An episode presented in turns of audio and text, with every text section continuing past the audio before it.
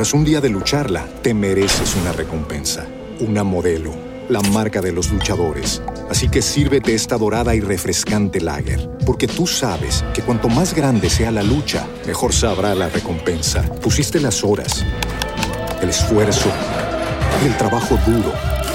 Tú eres un luchador y esta cerveza es para ti. Modelo, la marca de los luchadores. Todo con medida, importada por Crown Imports, Chicago, Illinois. Every day, we rise, challenging ourselves to work for what we believe in. At U.S. Border Patrol, protecting our borders is more than a job, it's a calling. Agents answer the call, working together to keep our country and communities safe. If you're ready for a new mission, join U.S. Border Patrol and go beyond. Learn more at cbp.gov/careers. Historias de rock a través del tiempo. Este es Rock a Domicilio, el podcast con Alberto Marchena.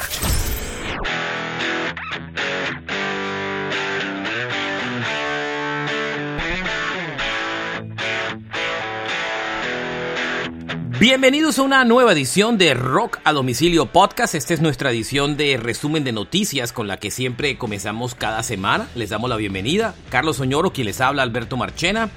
Recuerden que este podcast eh, ya tiene tres años, está en su tercer año de existencia y tenemos todos los episodios disponibles en las diferentes plataformas, Spotify, Apple Music, Amazon, Google Podcast, Deezer y Spreaker y en todos los lugares donde ustedes escuchen podcast. Más de mil episodios disponibles y recuerden que en redes también nos pueden encontrar eh, como Rock a Domicilio Podcast pegado. Ahí estamos así en Instagram, en Facebook, tenemos un canal de YouTube y también nos pueden encontrar en nuestras, eh, nuestros Twitter personales que son Carlos Oñoro y Marchena JR en el caso del mío. Hoy el episodio tiene una gran cantidad de noticias de rock y solo para que tengamos el titular les voy a decir de quién vamos a hablar en el día de hoy porque la lista es bastante, bastante poderosa y larga. Pantera está por ahí, Dave Navarro con James Addiction, Judas Priest, eh, Megadeth, vamos a hablar de Muse, de Iron Maiden, de Godsmack. Vamos a hablar también de Genesis, de Def Leppard, vamos a hablar de Slipknot, vamos a hablar de los Arctic Monkeys, de, eh, de Paramore, de Oasis, de Morrissey, de Depeche Mode.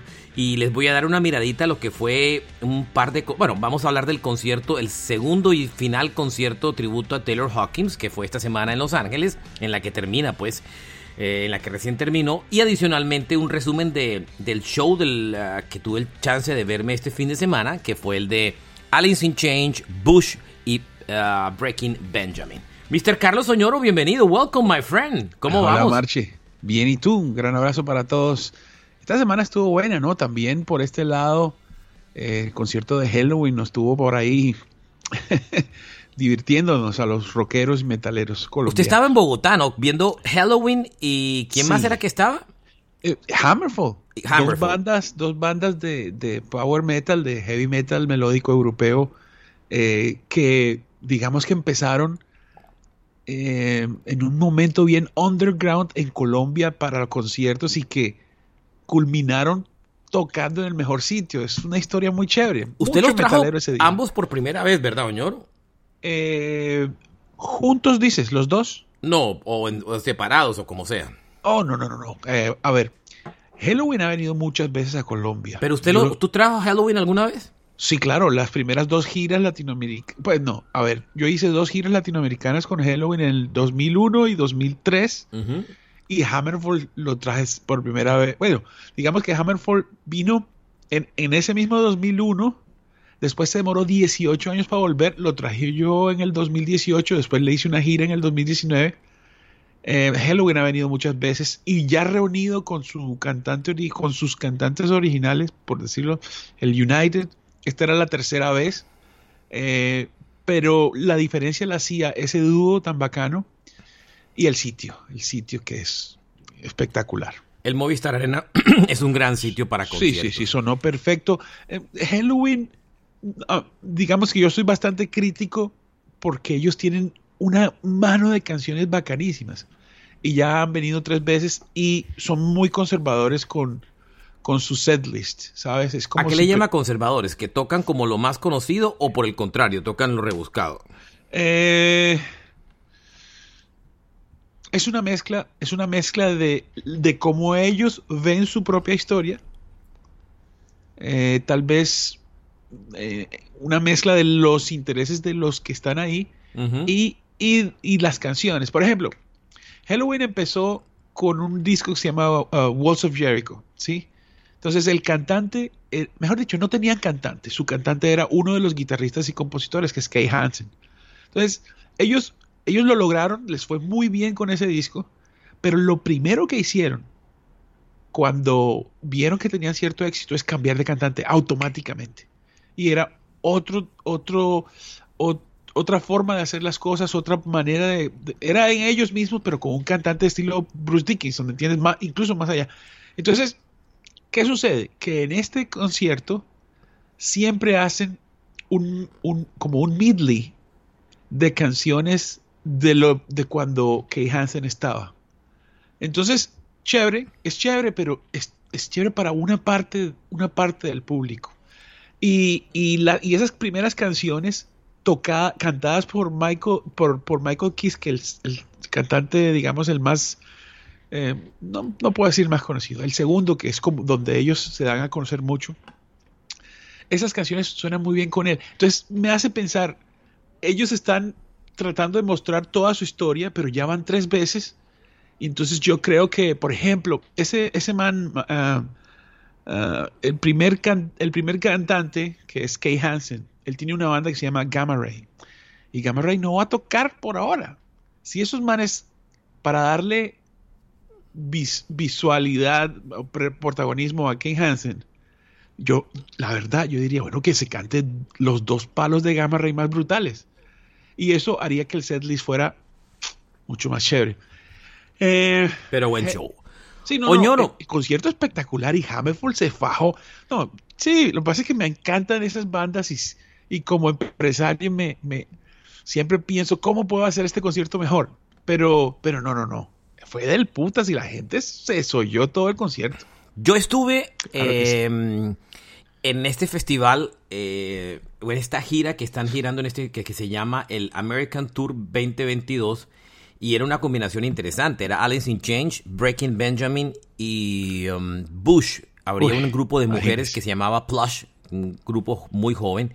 Eh, que inclusive tuvo el chance de verlas, niñas menores de 21 años y sonaban muy bien, unas mujeres que sonaban mejor, menores de 21 años y que sonaban brutalmente. Y después vino Bush. Para ahí, para mí fue una sorpresa porque ya lo había comentado en ese podcast que no me cabía en la cabeza cómo Bush podía eh, estar antes de Breaking Benjamin. Pero ya le habíamos hecho el análisis, inclusive. y nos habíamos pillado que inclusive Breaking Benjamin tenía, eh, tenía más oyentes en, en plataformas digitales recientes que Bush. Yo creo básicamente es porque es eh, Breaking Benjamin es de una generación más reciente del sí, es la cuota joven. Y lógicamente eh, es, una, es una audiencia que tiende un poco más a lo digital. No es porque se oiga o no se oiga menos, porque realmente si usted se va a la radio tradicional, alternativa o clásica, ah, pues las canciones de Bush son mucho más grandes. Arranco con Bush, que hizo un setlist muy corto, 45 minutos, solo 10 canciones, porque era lo que le tocaba, porque era el tercero en la lista.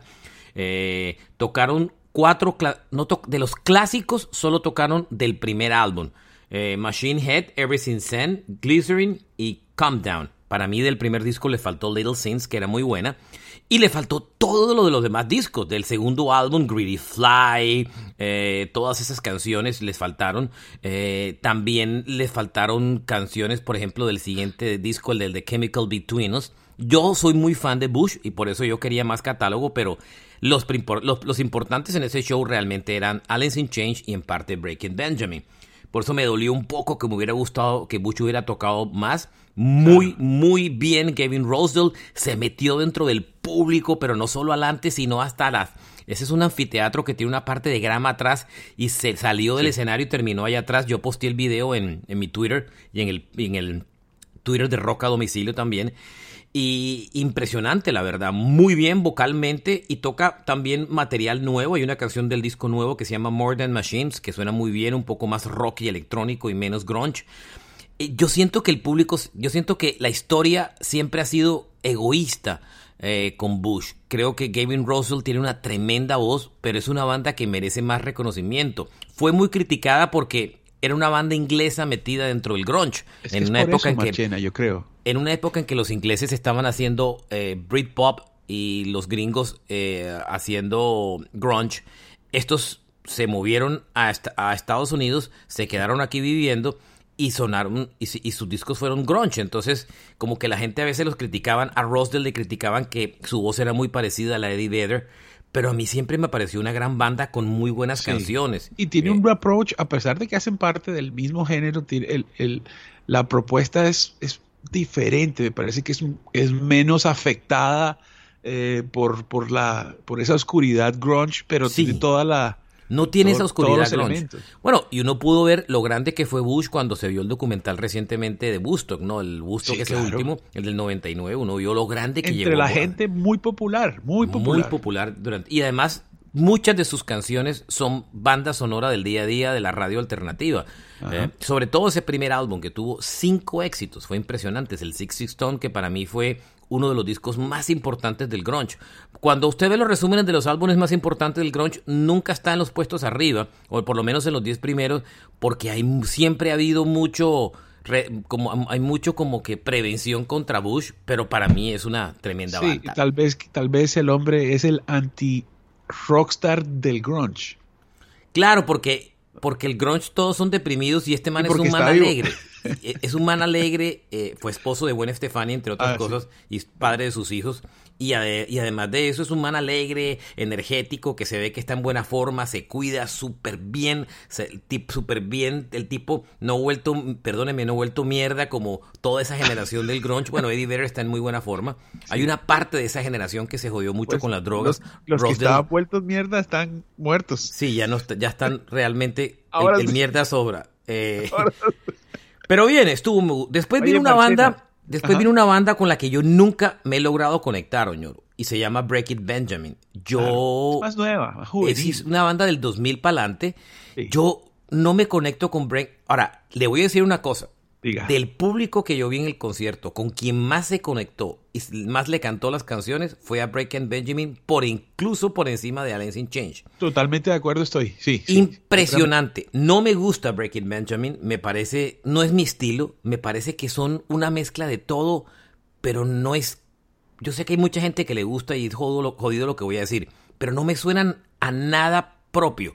Por ratos me suenan a Korn, por ratos me suenan a Linkin Park, por ratos me suenan a Nickelback, por algo. Me suenan a 500 cosas y no me logro ubicar en qué.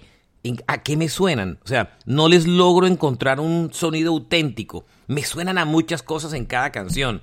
Eh, y entonces, no sé, para mí no es una banda que, que tiene un sonido que genere autenticidad. Que, que, ah, mire, Breaking Benjamin, suena a 500 bandas. Entonces, eh, no me gusta, pero la gente le cantaba todas las canciones, señor. Oye, Marche, yo quería proponerte algo, pues. Imagínate que ¿tú no te has dado cuenta que hay como muchas bandas de gira que son de hace 15, 20 años por los Estados Unidos. Y usualmente los Estados Unidos es un país que siempre va hacia adelante, hacia adelante, hacia adelante. Eh, pero ahora estamos viendo muchos artistas de cierta época como volviendo. Y me da la impresión que, en Estados Unidos está sucediendo lo que nos sucedía a nosotros, eh, de que teníamos que esperar porque tu, o tu artista llegaba tarde o cuando eras chino valía mucho la boleta. Como las boletas han aumentado tanto de precio, eh, ¿es posible que eso esté sucediendo? ¿Tú qué opinas?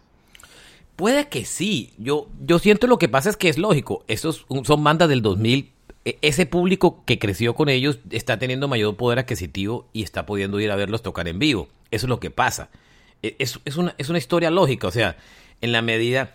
El, el, dinero no siempre lo van a tener los chinos. Hoy los chinos tienen más dinero porque eh, les dan acceso a una tarjeta de crédito de manera más rápida.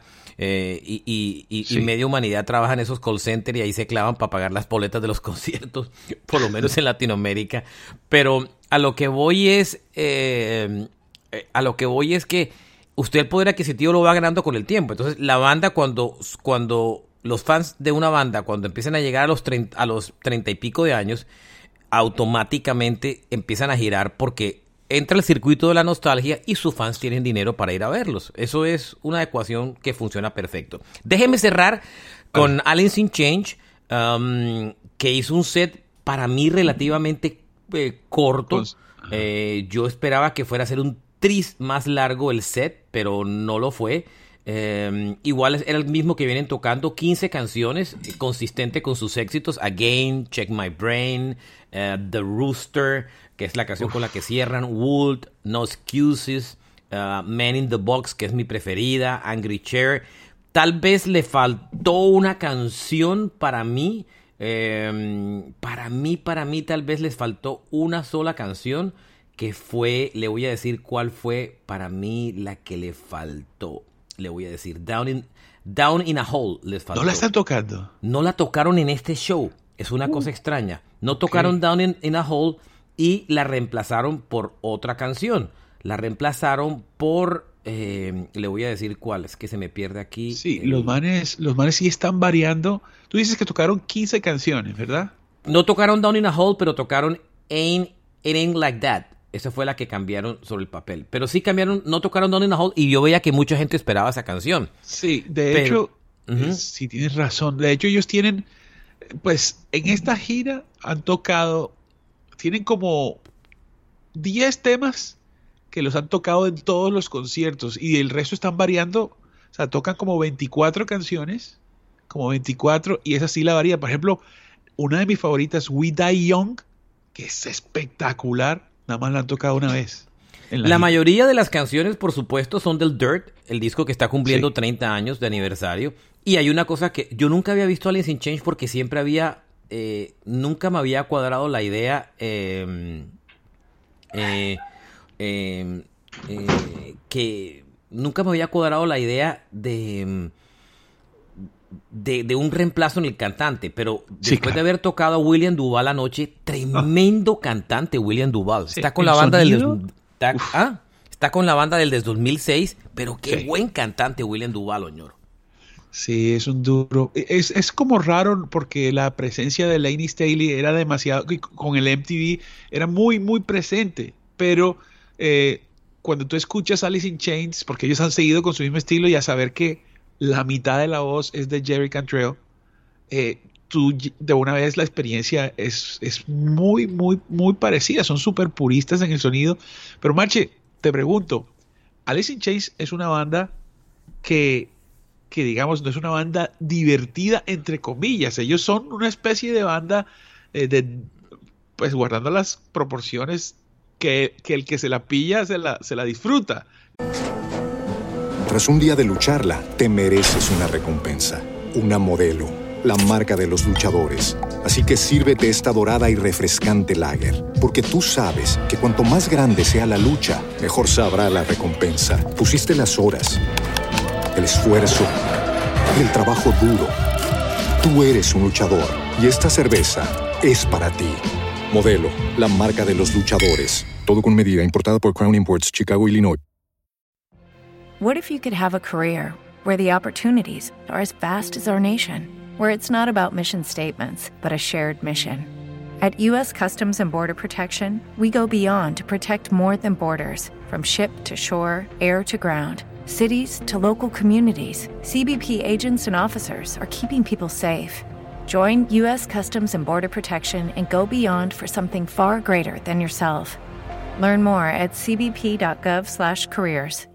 With Lucky Land slots, you can get lucky just about anywhere. Dearly beloved, we are gathered here today to. Has anyone seen the bride and groom? Sorry, sorry, we're here. We were getting lucky in the limo, and we lost track of time. No, Lucky Land Casino, with cash prizes that add up quicker than a guest registry. In that case, I pronounce you lucky.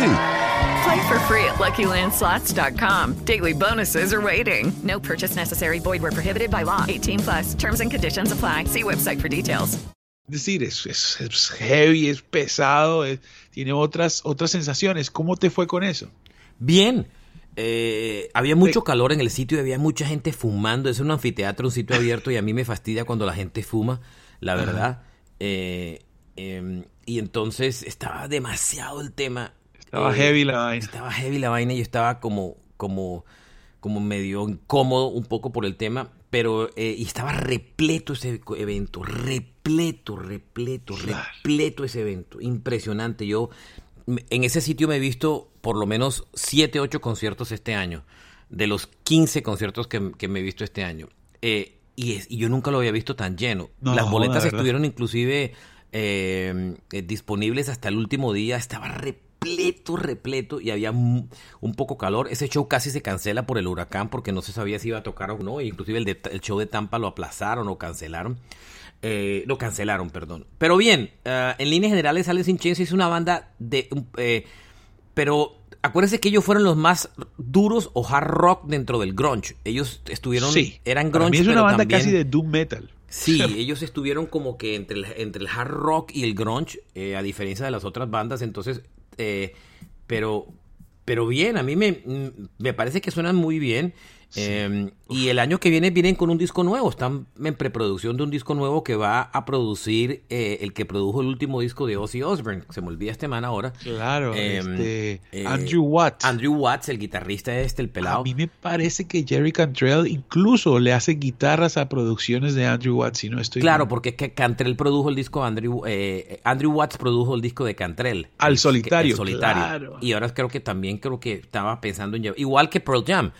Watt produjo el disco de Eddie Vedder y ahora va a trabajar con Pearl Jam y creo que aquí va a ocurrir como todo lo contrario. Pero buen show, dejando esa historia de los shows, eh, es mi penúltimo show, solo me falta uno, ñoro, Stevie Nicks, eh, octubre 28. Eh, es un buen récord, rompí mi récord del año anterior, 15 conciertos este año. Um, eh, Hola, Marchena. sí, sí, sí, yo le doy duro al tema de los conciertos. Hay que empezar a, a invertir en, en bloqueadores de, de- de los, los porque pilas, ¿no? No, yo no soy de los que me pongo en la primera fila. Estaría quebrado si pagara boletas de primera Eso. fila. Oñoro, um, Diga. cambiando de tema y ya metiéndonos, dejando los reviews de los conciertos que vimos esta semana Ajá. y metiéndonos en los conciertos, en las noticias que vienen, este martes todos expectantes, de pronto cuando ya estén oyendo este podcast ya la noticia ha salido, pero todos expectantes del anuncio de Depeche Mode de qué va a ser. Depeche Mode publicó en las redes hace algunas semanas una foto de ellos en el estudio y después publicó un anuncio este fin de semana también similar en redes donde dice octubre 4. Un anuncio especial desde Berlín, 4, 10 del 22. Y van a hacer seguramente un anuncio, eh, y la palabra dice es Berlín. Van a hacer un anuncio que seguramente será una gira, será un... Eh, ¿Qué irán a hacer? Si es una gira, si es un disco. Seguramente hay un disco nuevo, eso no tengo duda. Pero hay que ver que debe ser eh, ¿El disco nuevo y gira, están ¿no? grabando o qué? Sí, ellos están grabando en el estudio y ya hace rato están grabando. Entonces, eh, ahí va el anuncio. Vamos a ver qué. ¿Será que vuelve Andy Fletcher. No, no, no. Pero eh, recuerden que este es el primer proyecto después de la muerte eh, de Andy. eh, eh, después de la muerte, perdón, de, de Andy Fletcher, perdón, digo. eh, ¿Usted se refería si, si volvía. ¿Cómo se llama el otro que se fue? Ya me olvidó. Sí. um, Pero. Fletch pero- es el que se murió, pero el Fletcher. otro man se llama. Ay, Dios santo. Googleelo. Mientras yo voy encontrando la noticia. Y entonces, eh, el disco dicen que ya vienen trabajando desde el año anterior, está prácticamente listo. Y bueno, aquí van, van, seguramente van a hacer anuncio de álbum nuevo y de gira de conciertos. Esta gira los va a llevar por todo el mundo, eh, sin lugar a dudas. Ellos estuvieron en Colombia hace poco, hace 2018, si no me equivoco, estuvieron en Alan Colombia. Wilder. Alan Wilder, sí, eh, que está muy peleado con ellos, yo no lo creo que regrese. Eh, ellos estuvieron en Colombia hace poco, esa última gira a mí no me mató porque fue muy centrada en el disco nuevo que era bien oscuro y quedaron muchos clásicos por fuera. Eh, satisfacer a los fans de Depeche Mode en una gira es difícil porque esta banda tiene un catálogo gigante y muchos éxitos, muchos éxitos. Entonces, hacer Sí. un setlist Y además cuando hacen un disco nuevo, siempre tienen que darle espacio a cuatro canciones o a cinco del disco nuevo. Entonces, y digamos, Marchena, que ellos sí tienen singles, pero es una banda claramente de álbums. Entonces se dan el lujo de, de darle ese, ese espacio. ¿Cuántos Pues- hits tiene Depeche Mode? O sea, hágase la idea. Que el álbum de éxitos es un disco doble. No, ellos tienen un, Cada uno es doble, ¿no? ellos tienen dos discos de grandes éxitos de dos épocas diferentes y cada disco es doble, calcule. O sea, tienen Y- cuatro discos de grandes éxitos en versión CD. Y ojo, ojo que es, esos discos de los que estamos hablando tienen por lo menos 15 años de haber sido lanzados. Calcule, es que yo, yo me topé, yo me topé desde el año 80 con Depeche Mode. Desde esa época de esos primeros discos. Esos son muchos años. Muchos años oyendo Depeche Mode. Muchos años. Son muchos años. Son muchos. Es que ellos reventaron desde el primer disco. Entonces, y el primer disco tiene canciones que todavía tienen que tocar porque son muy grandes. Just Can't Get Enough es del primer álbum, que si no me equivoco es como del 81. Entonces, imagínense los años que tiene esta banda. Esta banda es una banda recorrida, Oñoro. Sí. Es una banda. Oye, y, y y, ellos y una banda adelantada a su tiempo, entre otras vainas, ¿no? Sí, sí. Bueno, la tecnología los lleva y seguramente la gente con la que trabajan es súper top. Adicionalmente, a mí me parece que, por ejemplo, eh, esta canción Angel, ¿te acuerdas? Ah, perdóname, Precious, que es como Ahí hay su muchas último cosas. gran éxito. De todas formas, es, es cercano, ¿no? Ahí hay muchas canciones, muchos Sí. discos, cada uno tiene sus discos favoritos. Mucha gente suele tener en su cabeza el Violator por clásico, pero Sí, yo, por ejemplo, Enjoy a mí me gusta el disco siguiente, el de Stone of Faded Devotion. Ese es un disco precioso. Ah, Bueno, discos, Oñoro, ultra. me salgo un tris del rock, permítame. Esta semana se murió Julio, eh, a los cincuenta y pico de años se murió Julio. eh, 59 años, murió de un ataque cardíaco, cayó en el baño, lo fueron a buscar y, y- y lo encontraron muerto. Él había tenido problemas, creo que de drogadicción en el pasado. Eh, estuvo hace poquito en Medellín, pero poquito es creo que como un mes en Medellín en un concierto, Oñoro, que Ajá. dio, que yo no tenía ni idea que había ido a Medellín pero hace nada estuvo. Y murió. Él se hizo famoso por. Su primer éxito fue una canción llamado. Un cover de una canción de un grupo soul americano que se llamaba Lakeside. Y él hizo un cover con rap de Fantastic Voyage. Y lógicamente su canción más, más grande es Gangsta Paradise. Después no logró tener ningún éxito. eh, y se quedó ahí. Pero Gangsta Paradise fue tan grande, tan grande, que inclusive creo que fue canción del año en el año que se lanzó. Y eso duró por siglos de los siglos, o sea, se volvió eh, por años. Eh, y, y muy respetado en la comunidad del rock, ¿sabe? Eh, porque esa canción, esa versión de esa canción de Gangsta Paradise, que está sampleada de una canción de Ese es Stevie un Wonder.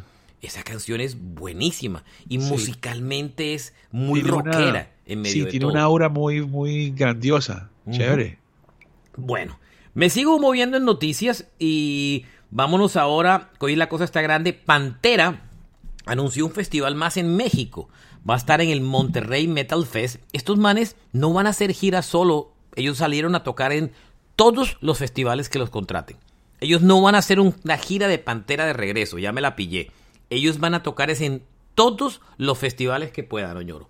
Esa es la estrategia de- del Pantera Claro, este ¿te, de ahora. ¿te acuerdas que lo habíamos, lo habíamos, Sí, lo habíamos hablado. hablado? Porque es que esta estrategia lo que hace es que si hay, si hay alguien incómodo, pues hay muchas otras bandas. No hay chance para que, para que digamos que los fanáticos, si ellos tocan solos en, en las ciudades, te- te- se enfrenten a esa reacción. Pero esto es algo que ya han, ya han estudiado y por eso se Claro. han, cal- ¿sabes? Van a Es estar el que 6 sí. de diciembre en el Metal Fest en Monterrey junto a Judas Priest, Merciful Fate y Striper, entre otras. En Eh, Monterrey, ¿no? En Ese- Monterrey. ese y antes, y también van a estar, por supuesto, en el Hell, en, en el, Heaven- en el Hell and Heaven Metal Fest. Y, va- eh, y van a estar en Colombia, en el Not Fest de Colombia, en el de Chile y en el de Brasil.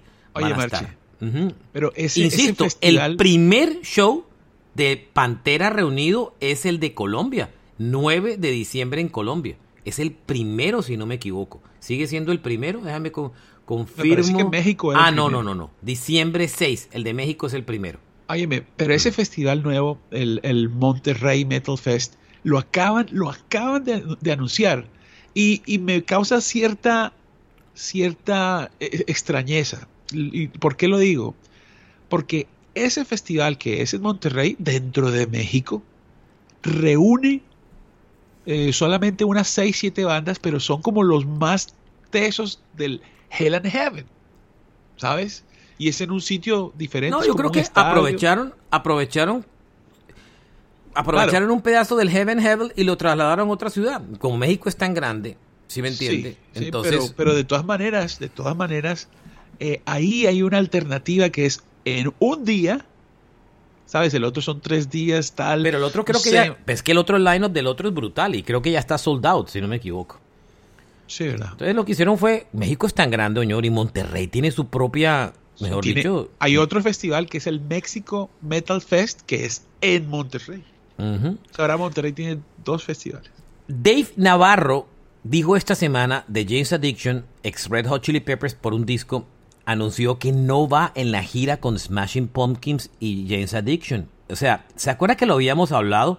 Él, él inclusive debió tocar con James Addiction en varios festivales este año, no pudo tocar y Perry Ferrell decidió bajar a James Addiction y revivir a Porno for Pirates.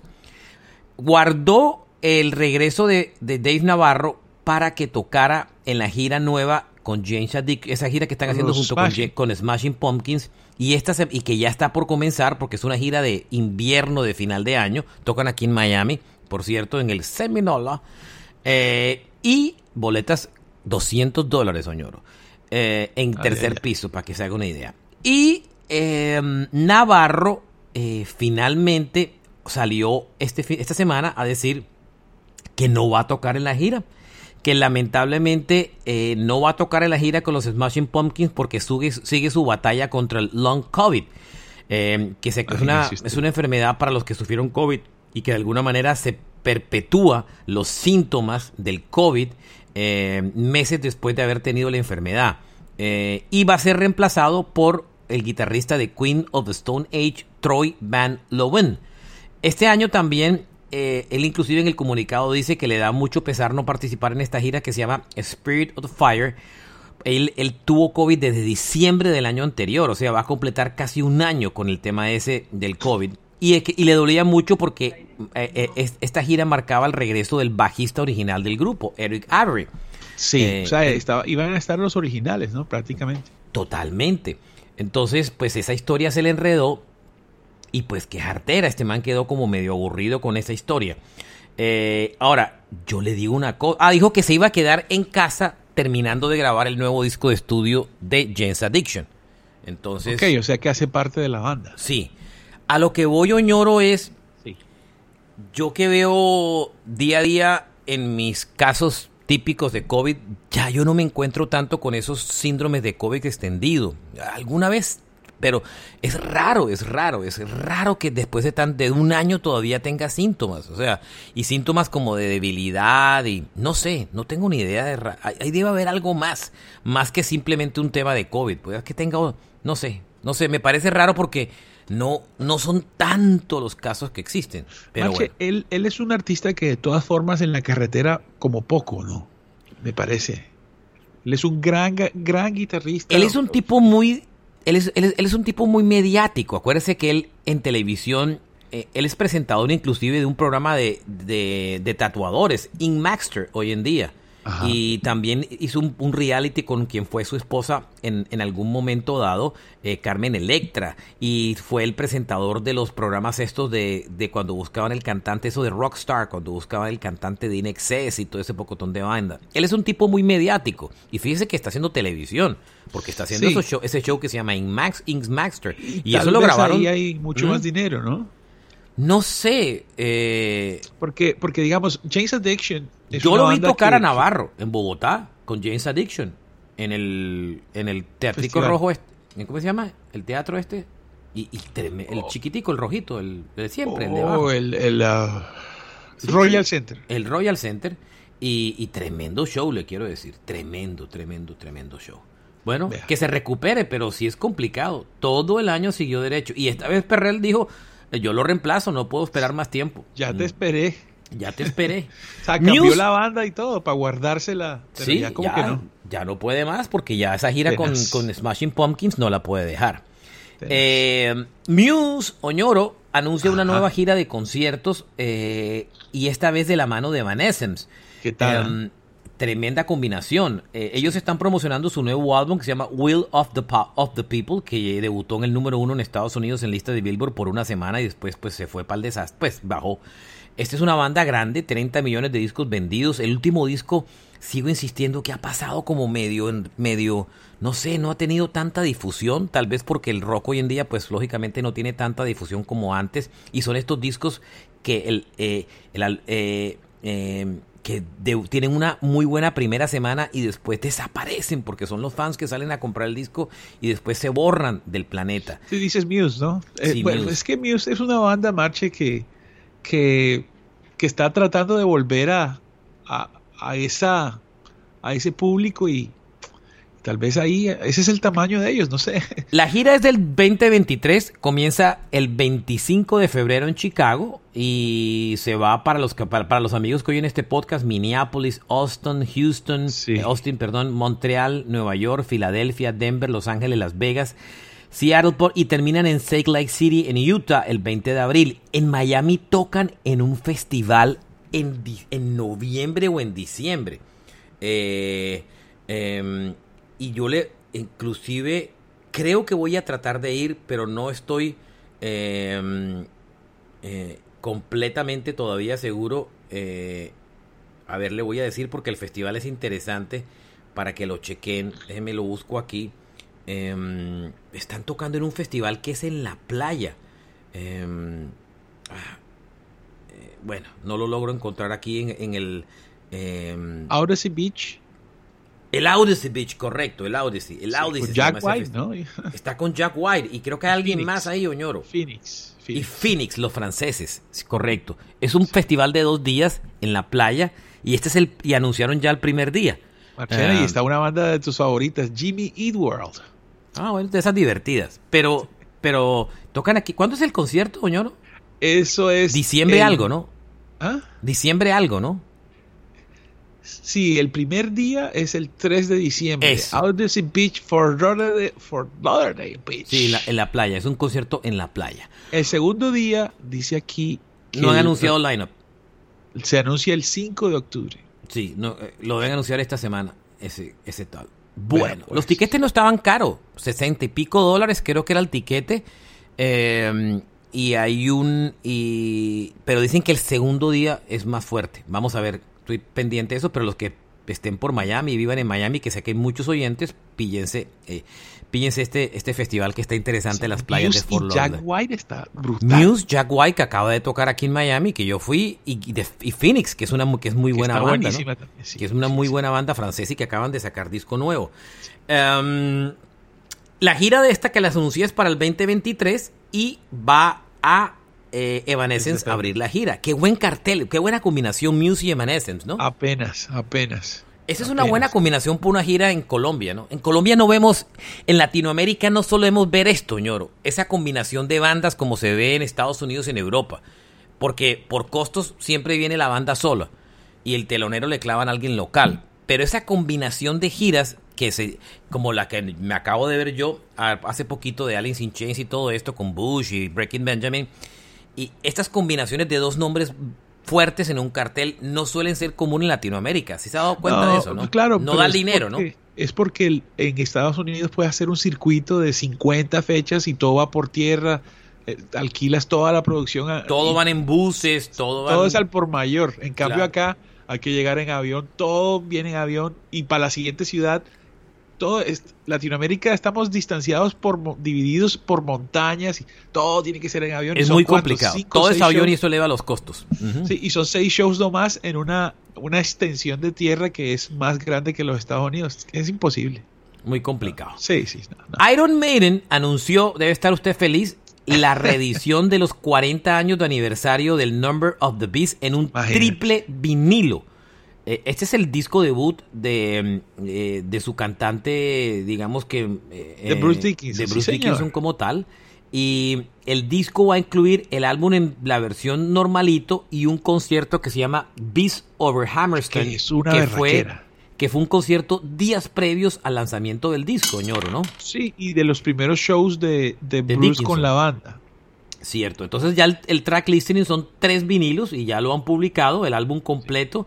Creo que hay, y, el concierto que incluye, pues, Hallowed by the Name, Phantom of the Opera, Iron Man, The Prisoner, eh, Drifters, Sanctuary. Eh, ahí está un, un, plato fuerte para los, para los fanáticos, ¿no, sí. Sí, sí, sí, total. Y el, se ve bien bonito el LP. Hay un cambio en el disco. Eh, ellos, y bueno, cuando éramos eran pelado loco de Iron Maiden, en ese álbum, en el LP, falta una canción que se llama Total Eclipse. Entonces ellos, el sencillo de, si no estoy mal, Number of Beast iba acompañado con Gangland. Entonces escogieron Gangland y sacaron Total Eclipse. Del vinilo. Este, en, el vinilo. Obviamente, porque estamos hablando del año 82, 82. Entonces, cuando sale el CD en el 92, de bonus track venía, ¿sabes? Pero, pero por ejemplo, si quieres escuchar Total Eclipse ahora te metes a Spotify y tampoco está.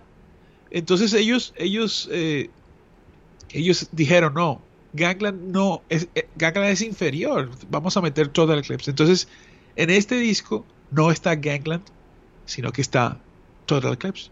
Ok, bien, reivindicar la canción, ¿no? Sí, sí, eso, de eso se trata. Este es un discazo, a mí parece que es el, el disco de la banda, pero es bien extraño lo que dice Steve Harris, que estuvo ahí en, entrevista con, con, uh, con Eddie Trunk, donde dice que los discos anteriores ellos duraron cuatro años antes de que los firmaran, entonces tenían un montón de material y para este disco no tenían. Eh, y Maiden se caracterizó después de hacer ese ejercicio. Llegan al estudio sin nada. Y hágale que en tantos días tenemos que tener el disco listo. Y en esos tres o cuatro álbumes que hicieron de esa manera, salieron unos éxitos brutales que jamás uno se imaginaría cómo es posible que estos manes sacan en 20 días toda esta música. Increíble. Sí. Me voy a mudar rapidito a Dave Mustaine porque Mustaine dijo que estaba hablando mucho en estos días como cosa rara porque él habla hasta por los codos. Mustaine dijo que en un en un en una entrevista eh, a una revista dijo que le encantaría que le encantaría volver a hacer música con Jen Hetfield. Eh, que, eh, que es una cosa que tiene, eh, es, un, es un secreto, es un deseo secreto que siempre ha tenido, que ya no es tan secreto y que siempre ha querido tener. Recuerde que Mustaine en el 2012, hace 10 años atrás, le tocó pedirle disculpas a Hetfield porque dijo que estaban preparando un supergrupo con David Ellefson de Megadeth, él, Jen Hetfield y Lars Ulrich. Y Hetfield le tocó a salir a, a, desmentir la historia, que eso no era cierto que eso era una fantasía lo que se estaba inventando él. Y, le, y, finalmente Mustaine le tocó salir a pedirle disculpas por haber eh, eh, hablado del tema. Ellos han tocado en, en, en, un par de ocasiones, varias veces en el 2010 y durante la gira del 2011 en el Big Four, pero como jamming, no como estudio. Sí, eh, cuando celebraron los 30 años también él salió a tocar y todo el tema, pero Marche, hay una entrevista muy interesante de este hombre, el super podcaster, que ya no los vamos a alcanzar muy pronto, Joe Rogan, entrevista a, Dave, Mustaine. El Joe Rogan entrevista a Dave Mustaine. Y tú sabes que Joe Rogan es jodido. Él coge al, entrevistado y, lo, lo menea un poco. Y entonces eh, pareciera que, Dave se le, se le corre el champú un poquitico y el man lo ataca por ahí en cuanto a la brujería y tal. Eh, y ahora este man está hablando de que, de que quiere tocar con, con, con Hetfield. Eso no va a pasar, Oñoro. Claro, pero ojalá no tenga que ver, ojalá no tenga que ver con lo que eh, hemos mencionado que, que, que Hetfield está un poco malo para tocar, ¿me entiendes? Tras un día de lucharla, te mereces una recompensa, una modelo, la marca de los luchadores. Así que sírvete esta dorada y refrescante lager, porque tú sabes que cuanto más grande sea la lucha, mejor sabrá la recompensa. Pusiste las horas, el esfuerzo, el trabajo duro. Tú eres un luchador y esta cerveza es para ti. Modelo, la marca de los luchadores. Todo con medida, importada por Crown Imports, Chicago, Illinois. Judy was boring. Hello. Then Judy discovered ChumbaCasino.com. It's my little escape. Now Judy's the life of the party. Oh, baby, Mama's bringing home the bacon. Whoa, take it easy, Judy. The Chumba life is for everybody. So go to ChumbaCasino.com and play over 100 casino style games. Join today and play for free for your chance to redeem some serious prizes. ChumbaCasino.com. No purchase necessary. Void where prohibited by law. 18 plus terms and conditions apply. See website for details. Lucky Land Casino asking people what's the weirdest place you've gotten lucky? Lucky? In line at the deli, I guess? Aha, in my dentist's office. More than once, actually. Do I have to say? Yes, you do. In the car before my kids' PTA meeting. Really? Yes. Excuse me, what's the weirdest place you've gotten lucky? I never win and tell. Well, there you have it. You can get lucky anywhere playing at LuckyLandSlots.com. Play for free right now. Are you feeling lucky? No purchase necessary. Void where prohibited by law. 18 plus. Terms and conditions apply. See website for details. No sé. Imagínate que termine eh, haciendo las guitarras en Metallica Mustaine. Por no, ejemplo. solo, eso lo veo raro, pero bueno. Sí, me, voy a mover, me voy a mover a. Falconer, Richie Falconer de Judas Priest, que ha dado varias entrevistas esta semana y Oh, me parecen sí. interesantes. Todas tienen interesantes. Sí. Eh, primero, esta, esta, esto toca mucho Latinoamérica. Y es que le preguntaron qué van a tocar en la gira de, de fall, de otoño, que tienen por Estados Unidos y por el mundo. Acuérdense que están tocando en los Not Fest de Latinoamérica y en Sí. los Heaven and Hell y todos estos festivales. Dice Falconer que gran parte del set list va a incluir canciones, por supuesto, de un álbum que está de aniversario, que es el Screaming for Vengeance, que está cumpliendo 40 años. Y va a haber mucho del material de ese disco dentro de la gira. Esa es la noticia uno, que yo creo que es súper interesante. Es un discazo, Que es un además. discazo, además es uno de los mejores álbumes de la banda. Acuérdense que ellos este año entran a ser parte del Hall de la Fama del Rock, aunque a Richie Falconer no lo metieron. No quedó entre los escogidos al Hall de la. Fama. No es que no tenga el tiempo, es que no les dio. Si hubieran querido, sí. Esa ceremonia va el 5 de noviembre. eh, será grabada por HBO, ma- por HBO y la presentarán en tiempo después. Usualmente la pasan para diciembre. Esa fue la primera noticia de, de- de Judas, pero yo- Judas dio otra esta semana y es que Richie Falconer le hicieron una segunda cirugía. Uy, sí, sí. Eh, una segunda cirugía. Después de ese rompimiento de la aorta, la cirugía dio detalles y duró 10 horas, Oñoro. Imagínense, le hicieron hasta cambios de válvula y todo.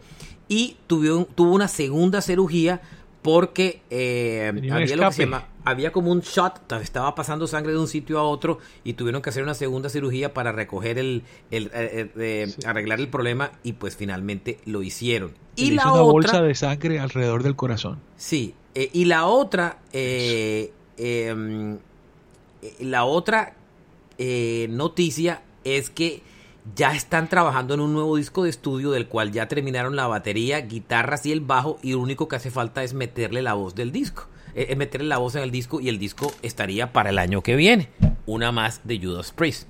Sí, o sea señor. que Mm, O sea, este man no para de trabajar con todo. Ahora, con toda esa cirugía de dos cirugías cardíacas, qué bárbaro este man, qué nivel, la verdad. Oye, Marche, el productor del nuevo disco se llama Andy Sneap. Y ese man es metalero, metalero. Estamos hablando de. Pasa de Tom Allen, el anterior, si no estoy mal, estuvo con, con, con ellos, que es el clásico de toda la vida. Pero Andy Sneap es. Ya, ya estamos hablando de brutalidad, pesadez. Phil Collins y Genesis, bueno, Genesis, en- dicho, el Genesis de Phil Collins vendió los derechos de copyrights de autor de sus canciones. Vendió su catálogo como todo el mundo anda vendiendo en estos días. Es el catálogo de Genesis, porque el de Phil Collins, si no, me, si no me equivoco, ya lo había vendido antes. Este es solo el de Genesis con Phil Collins a bordo, sin Peter Gabriel, porque Gabriel no aceptó vender su parte donde él ha- hace, donde él toca. Entonces comparan el catálogo de la época donde ya Gabriel no hacía parte de la banda, que es el catálogo comercial, porque en la época Gabriel no era tan vendedora. Era artísticamente eh, exaltada, pero no era tan vendedora. Eh, 300 millones de dólares se lo compró Concord Music Group, le compró el catálogo completico de todos esos discos. Ellos hace rato venían moviendo quién les pagaba por, por ese catálogo. Ese es el catálogo de Follow You, Follow Me, Invincible Touch, I Can Dance, Ava Cap. Todos esos grandes discos de Genesis que son um, esos discos impresionantes. Eh, y aquí hay un detalle eh, eh, ellos, ellos inclusive estaban buscando, estaban buscando ofertas por encima de 250 millones de dólares y les ofrecieron 300. Recuérdense que eh, recientemente el catálogo de Bob Dylan lo vendieron en 400 millones de dólares y el de Bruce Springsteen en 500. Y el de Genesis solo, sin Phil Collins, por 300 millones de dólares es un billete. Pero ojo a este dato, ñoro, que es el que me sorprende. Las regalías anuales que hoy en día tiene, se, pues digamos que ya no recibe. O sea, ya después de vender su catálogo ya no lo va a hacer. Porque esa regalía las, las asume quien compró el catálogo. Correcto. Pero Phil Collins en, en, publishing, en Publishing Royalty estaba recibiendo 6.2 millones de dólares anuales. O sea, sin hacer nada, recibía entre lo de él y lo de Genesis 6.2 millones de, de, dólares anuales.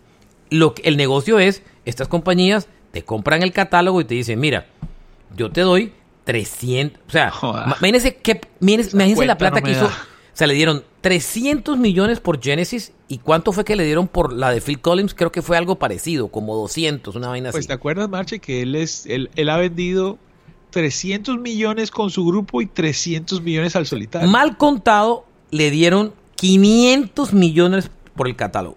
Mal contado, por lo menos, entre Genesis y Phil Collins. Y él recibía 6 puntos, imagínense o sea, este man no tiene que salir. Este man, cuando dicen, ah, ¿qué hacen esos artistas tan cortos de plata? Este man, ¿qué va a estar corto de plata? Si recibía 6 millones de dólares por año. Machena, pero entonces, pero entonces, ese salir así como estaba es por amor al arte, es lo que quiere es decir. Es amor al arte, claro, eso es amor al arte. no tiene un divorcio por ahí. No, nada no, es que sí tiene divorcios, porque Phil Collins tiene mil divorcios, pero de todas formas, eh, es que, marico, un catálogo con lo que lo vendió. 500 millones de dólares, señor. 500 millones de dólares. Sí, la explotación futura. Eh, ¿Cuántos años le quedan? Bueno, es un tema muy pues teso eso. Phil Collins, déjeme una adicional. El hijo de Phil Collins, Nick, que tocó con él en la gira en solitario de Phil reciente y en la gira de Genesis, que se reemplazó a su papá en la batería. Ahora, esto es muy bonito será el baterista de Mike's and the Mechanics. Mike's and the Mechanics es el grupo de Mike Rutherford, que es el bajista, eh, guitarrista de Genesis, que eh, siempre tuvo esta banda. Ustedes recuerdan eh, todas las canciones que tuvo All I Need Is a Miracle, The Living Years. todas esas canciones. Tuvo grandes éxitos en los años 80 y sigue grabando discos. Y va a girar Mike's and the Mechanics ahora. Y el baterista va a ser Nick Collins, el hijo de Phil Collins le dieron porque el baterista original de la banda tuvo problemas de salud, no pudo tocar y Mike Rutherford se trajo al hijo de Phil Collins a tocar la batería. Qué bonito, ¿no? Sí, qué chévere, qué chévere. Oye, Marche, todo esto que está pasando de que está comprando catálogos y tal, todo esto es para el metaverso. Y recientemente, recientemente se dio la noticia, no es de la música, Marchena, pero esto es lo que va a pasar. Porque la primera celebridad que tiene gemelo digital es Bruce Willis. Yo leí, la, yo, yo posteé la noticia, ¿usted vio? Inclusive ya sacaron el primer comercial con el Bruce Willis, eh, eh, digamos que clonado, por así decir, digitalmente. con esa figura, muchas personas van a vivir experiencias digitales donde hay una presencialidad del gemelo digital.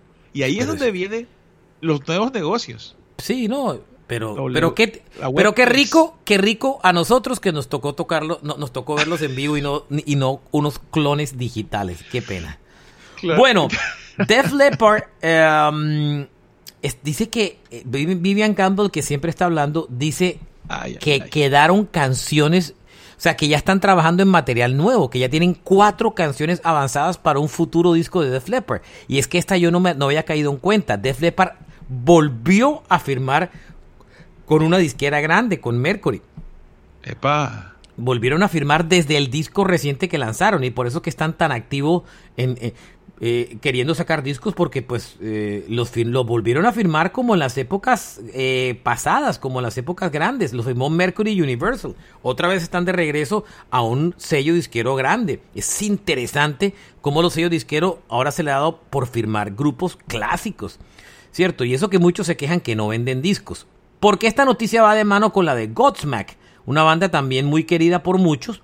Y Godsmack esta semana dio una entrevista y la entrevista que dio eh, Erna, que es el vocalista de la banda, es que ellos ya tienen listo un nuevo álbum que se llama Light Up the Sky y publicaron una nueva canción eh, esta semana eh, como adelanto como tal y dijo, este es el último disco de la banda. No quiero decir que vamos a parar, este grupo no va a parar de tocar nunca, pero no vamos a volver a grabar un disco, porque el esfuerzo que hemos tenido que hacer para el disco es muy grande. Lógico, son independientes, se han costeado el disco ellos solos eh, y además de eso, pues el proceso creativo de estudio y horas de grabación es muy grande. Dijo, miren, ya tenemos un catálogo muy grande y cada vez que salimos a tocar en vivo la gente quiere los clásicos. Ya tenemos 27 singles en promedio. Ellos decía, tiene, tenemos 27 top 10 singles de rock. Entonces, no, lo tenemos tocar todos en un concierto. Claro, ni siquiera todos los pueden tocar en un concierto. Entonces, ¿qué dice el man? Ya no vamos, este es el último disco. Fue el último gran esfuerzo. Y pone un ejemplo de Aerosmith. Cuando dijo, yo soy fan de Aerosmith y yo no quiero cuando salga, cuando me voy a ir a ver Aerosmith en concierto, yo no quiero que me toquen la mierda nueva del disco nuevo. Yo quiero que me toquen Dream On y todas las canciones clásicas. Entonces él dijo, a Ghostmack ya le pasó. Ya tiene 27 canciones eh, reconocidas top 10 y este es el último disco y, y chao. No vamos a volver a meter billete en eso. De pronto por ahí grabarán una cosa, pero, pero, pero chao. Eso es, eso es lo que está pasando con muchas bandas hoy en día, porque lo que dije, se venden discos la primera semana y después, adiós que te guarde el cielo. ¿Iba a decir algo, ñoro? Claro, Marcho. Ahorita que hablaste de Def Leppard y que los firmaban, quiero poner en contexto la situación para que mi, mi cabeza funcione bien. Quiero decir, Enanitos Verdes, eh, Enanitos Verdes lo escucha más gente que a Def Leppard. Tras un día de lucharla, te mereces una recompensa, una modelo, la marca de los luchadores. Así que sírvete esta dorada y refrescante lager, porque tú sabes que cuanto más grande sea la lucha, mejor sabrá la recompensa. Pusiste las horas, el esfuerzo, el trabajo duro. Tú eres un luchador y esta cerveza es para ti. Modelo, la marca de los luchadores. Todo con medida, importada por Crown Imports, Chicago, Illinois. With lucky landslots, you can get lucky just about anywhere. Dearly beloved, we are gathered here today to. Has anyone seen the bride and groom? Sorry, sorry, we're here. We were getting lucky in the limo and we lost track of time. No, Lucky Land Casino, with cash prizes that add up quicker than a guest registry. In that case, I pronounce you lucky. Play for free at LuckyLandSlots.com. Daily bonuses are waiting. No purchase necessary. Void were prohibited by law. 18 plus. Terms and conditions apply. See website for details. It is Ryan here, and I have a question for you. What do you do when you win? Like, are you a fist pumper? A woohooer, a hand clapper, a high fiver. I kind of like the high five, but if you want to hone in on those winning moves, check out Chumba Casino. At ChumbaCasino.com, choose from hundreds of social casino style games for your chance to redeem serious cash prizes. There are new game releases weekly, plus free daily bonuses. So don't wait. Start having the most fun ever at ChumbaCasino.com. No purchase necessary. BGW. Void were prohibited by law. See terms and conditions. 18 plus. Def Leppard son 6.387.000 y Enanitos 8 millones. Yo quiero saber México cómo funciona la cosa. México, ¿Ah? brutal. México, mainstream. Increíble lo que usted, es increíble esa estadística de Enanitos Verdes. Enanitos es más grande que Def Digitalmente en Spotify que, que Def Leppard. Pero, acuérdese que Def tu catálogo en Spotify estuvo hasta hace poquito, ¿no? Eh, no, pues que, el original, pero toda la vida han tenido. Pero unas este, regrabaciones en vivo. Bueno, me voy rápido porque esto se me está acabando de tiempo. eh, regresó Bonhead, el guitarrista de.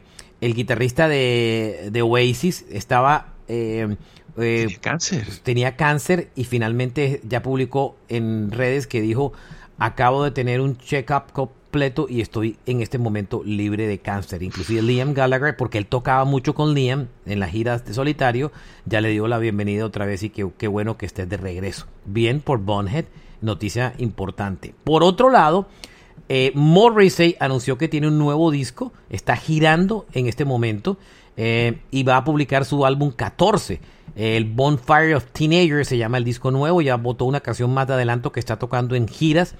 Eh, el disco va a salir el año que viene y está girando. Y arranca la gira. Y la primera canción del show es How Soon Is Now de The Smiths. Para que se haga la idea. O sea, salgo de esa vaina de una vez. Ahora sí, concentrémonos. más o menos. Este man es súper, súper enredadito. Eh, otra que tenía por aquí rapidita para darle oñoro, nueva canción de Paramore, ya finalmente la, la lanzaron. El nuevo disco, recuerden que Paramore es grupo prácticamente seguro para los Lollapalooza de Sudamérica y para el Stereo Picnic de Colombia. La canción salió el 28 de septiembre, se llama This Is Why, está interesante, no me enloquece, pero está bien. Eh, el último álbum de la banda que publicaron fue el After Laughter del 2017 y ellos pararon ahí durante una cantidad de tiempo y el nuevo álbum lo van a publicar el 10 de febrero del 2023. Se va a llamar This Is Why, va a ser uno de los primeros lanzamientos del año y, digamos que ellos tienen gira por varias ciudades de Estados Unidos este año y las fechas de Sudamérica para el próximo año. O sea que mucho del material nuevo del disco de Paramore seguramente lo vamos a oír en las giras de Latinoamérica de la banda. Y los Artist Monkeys siguen camino a lanzar su nuevo álbum que se llama The Car. Publicaron una nueva canción esta semana, Body Paint. El grupo está tocando baladas, Oñoro. La nueva es muy buena, pero es, no es no es el I Don't Wanna Know ni nada más por el estilo. Eh, el álbum anterior, en Tranquility Base en Hotel and Casino, no tuvo las mejores críticas del mundo, fue un álbum bastante introspectivo. Y este nuevo álbum que se llama El The Car, sin, ya han estrenado creo que un par de canciones de ese disco. Y esta nueva es una balada. Chequenla, se llama Body Pain, es bonita. Y la voz de este man le suena brutal. Pero, pero si esperaban ver a Artis tocando rock and roll o rock, olvídense de esa historia. Olvídense de esa historia. Ahora, ellos van a tocar en poquito en Colombia, sold out, ya el concierto en Colombia, entre otras vainas, que buena sí, noticia. Prácticamente. Eh, ya lo dieron, ya lo cantaron. Y, y bueno, será bueno ver el. Seguramente van a estrenar mucho de este material del séptimo disco de la banda, que ya está a punto eh, de ser publicado. Es uno de los últimos lanzamientos de este año, Oñoro. Excelente. Bueno, Marche, pero baladas hay por ahí, ¿no? Ghost, que es supuestamente eh, pesado under, lleva dos baladas que son palos. Y cierro el programa. Bueno, ah, pues madre, es que nos quedamos cortos de tiempo. Sí, el tributo, eh, primero que todo, esta la doy rápido. Es que esta vaina se nos alargó hoy, la verdad. Viste, Marchena, viste. Se nos alargó esta vaina hoy porque también me quedaba aquí una noticia en el tintero ñoro y era la del nuevo álbum de Slipknot, The End So Far, que el disco se publicó esta semana. Sí. Eh, Sí, buen disco. Eh, párenle bola a la canción que habla el álbum que se llama Aderal, que es la droga que le dan a las personas con síndromes de déficit de atención, que eso es una eso es un, mejor dicho, eso es una plaga en Estados Unidos de la gente tomando esta vaina en las universidades. Sí, eso es el, el caminito. Es que la, la otra, la otra. No, ¿cómo no, se no se me vaya por el lado científico, quédese en lo, en lo- en lo musical. Sí, pero, qué locura. Sí, pero eh, el disco es muy bueno, mucho más, es un disco que tiene de todo. Tiene unas partes súper pesadas, súper pesadas como el disco anterior, pero tiene otras partes que son melódicas. Y el grupo explicó que este disco, por eso se llama The End So Far, porque el grupo aparentemente se va a alejar de lo, de lo, de ese sonido tan fuerte y va a, a- a migrar un poco hacia el lado melódico, que es como la tendencia que marca este disco. Entonces, este disco era el último, según ellos, por eso se llama The End So Far, porque es el último de la era de un li- Slipknot to- tocando De la era pesada. de la era pesada y van a seguir siendo pesados, pero con una tendencia mayor eh, del lado melódico. A mí no, De hecho, aquí, a mí me aquí gusta. Hay mucho de eso, ¿no? Hay mucho de eso. Ellos, eh, estos manes son unos maestros, Marchena. Yo, la verdad que eh, te pones los audífonos y escuches, escuchas a, a Slipknot y el sonido es re claro y la banda es re pesada. Pero ahora esa- están esas dos, pero la melodía está siempre ahí. Es como un desarrollo ahí musical de ellos, buenísimo. Última para cerrar, eh, y es el concierto tributo de Taylor Hawkins, el final de Los Ángeles que fue esta semana. Eh, mucha gente triste eh, porque mucha gente triste porque mm, no lo transmitieron. No, no, no fue por streaming como el anterior, como el de Inglaterra. Eh, y la gente quedó frustrada. Quedó frustrada pues porque la gente esperaba ver el concierto y, em, y no lo pudieron ver. Entonces quedaron como, como aburridos eh, como tal. Pero bueno, ahí, ahí estuvo. Eh, Joan Jett and the Blackhearts tocó. eh, tocó Chevy Metal, em, tocó el, el man, eh, tocó cosas interesantes que vimos, por ejemplo, diferentes. Volvió a tocar The Encounter Bolters, volvió a tocar Wolfie, que tocó ahora Panamá y se burló del mismo porque dijo que no iba a tocarle y la tocó. Tocó Def Leppard con Miley Cyrus y solos ellos Rock of Ages porque era una de las bandas preferidas de, de Taylor Hawkins. Oye, Marche. Vio a Miley cantando Photograph con Def Leppard, brutal, Uy, ¿no? Qué magia tan increíble, pero más, más duro todavía es la introducción, porque ponen el mensaje de, el mensaje de audio donde Taylor Hawkins eh, le dice a Miley Cyrus en el, en el mensaje, óyeme, estoy escuchando Photograph, esa canción te queda perfecta. ¿Te acuerdas? Que en el, en el mensaje de audio que él le manda a Miley, y Miley pues canta esa canción. Muy brutal. Eh, estuvieron el Elliot Easton de The Cars, que también tocó ahí. Eh, Shake It Up y Just When I Need It. Eh, Stewart Copeland volvió a estar. Alanis tocó You to Know. Recuerden que Taylor Hawkins fue baterista de Alanis. Un supergrupo que hicieron Sebastian Bach, Jason Butler, Raz Ulrich y los Foo Fighters, que tocaron eh, Paranoid de Black Sabbath, entre otras. Volvió a tocar Rush. Eh, una, una reunión de Soundgarden, Nirvana y Taylor y, y, como tal en el escenario, Black Hole Sun y The Day That Tried to Live con Taylor Monson cantando, Queen hizo su parte y los Foo Fighters que volvieron a probar varios bateristas, John Freeze, Travis Barker, Matt Cameron, Brad Wilk y el hijo de Taylor Hawkins, Shane Hawkins, tocó ya no una sino dos canciones. Tocaron My Hero y I'll. Stick Around. ¿Quién? Esto cierra el ciclo de Taylor Hawkins Sí, en la banda. Total, total. Cierra el ciclo. Y ahora, seguramente el grupo va a quedarse callado por una buena temporada. Ya cerraron, listo. Murió este año, los conciertos tributos, luego. Y yo creo que el año que viene, en el 2023, tendremos noticias de la banda. Y tendremos probablemente el anuncio de quién será el nuevo baterista del grupo. Sí. Es muy probable incluso, ñoro, que el próximo álbum de Foo Fighters no tenga... El grupo va a seguir, no tengo la menor duda. El que graba es Dave Grohl, me parece. de todas eh, exacto, yo siento que a eso iba. Siento que el próximo disco de Dave Grohl, el próximo disco de Foo Fighters, el que va a tocar en el, el disco, en el estudio, va a ser Dave Grohl. La batería va a ser Dave Grohl. Y seguramente van a esperar más tiempo para cuando ya vayan, decidan volver a salir y girar, ahí sí pondrán el baterista de la gira. Es probable, Oñoro, que esto es lo que sea, esto es lo que pase, que nunca reemplace. Óigame, Ah, ajá. probablemente creo que lo que va a pasar es esto. No van a reemplazar a Taylor Hawkins con un miembro oficial del grupo. Tengo la sensación que va a pasar Estoy eso. de acuerdo. Dave va Grohl pasar. va a grabar la batería de los discos, ¿cierto? Y las portadas de los discos va a aparecer la banda sin Taylor Hawkins. No van a poner otro muñeco en la foto de los discos. Y van a tener es un baterista que van a contratar para las giras. Pero no lo van a poner a tocar en el disco. Por ahí van a ser los tiros, señor. Se va Aunque- a acordar de mí. Aunque Marchena, aunque la parte, la parte. Y no lo van a hacer miembro oficial del grupo, ¿no?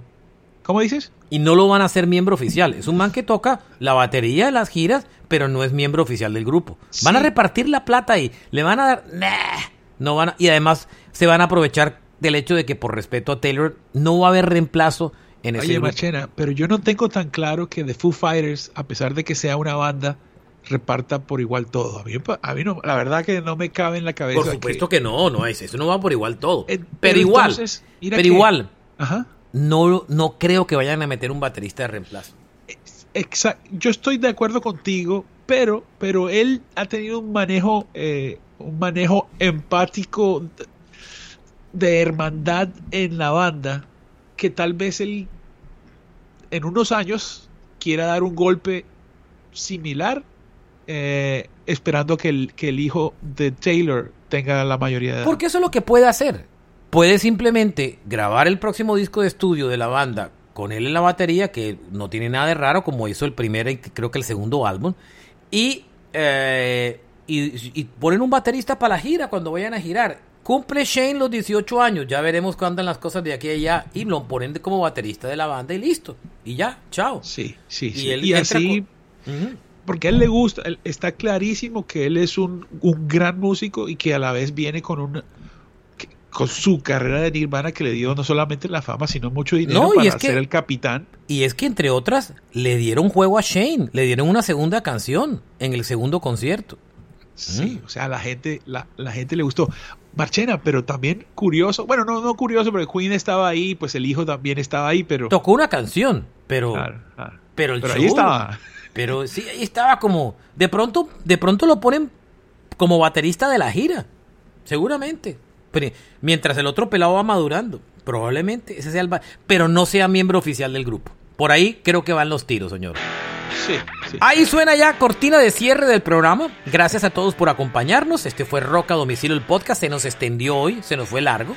Pero bueno, eh, si no lo escucharon de un solo tirón, lo pueden oír dos o tres veces, como cuando yo oigo podcast, que con un solo episodio me demoro hasta tres días. De pronto les pasa con este episodio igual. Gracias por acompañarlo. Carlos Oñoro, Alberto Marchena.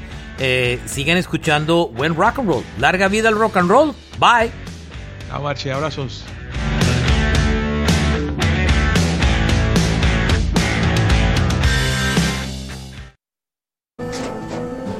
Tras un día de lucharla, te mereces una recompensa, una modelo, la marca de los luchadores. Así que sírvete esta dorada y refrescante lager, porque tú sabes que cuanto más grande sea la lucha, mejor sabrá la recompensa. Pusiste las horas, el esfuerzo, el trabajo duro. Tú eres un luchador y esta cerveza es para ti. Modelo, la marca de los luchadores. Todo con medida, importada por Crown Imports, Chicago, Illinois.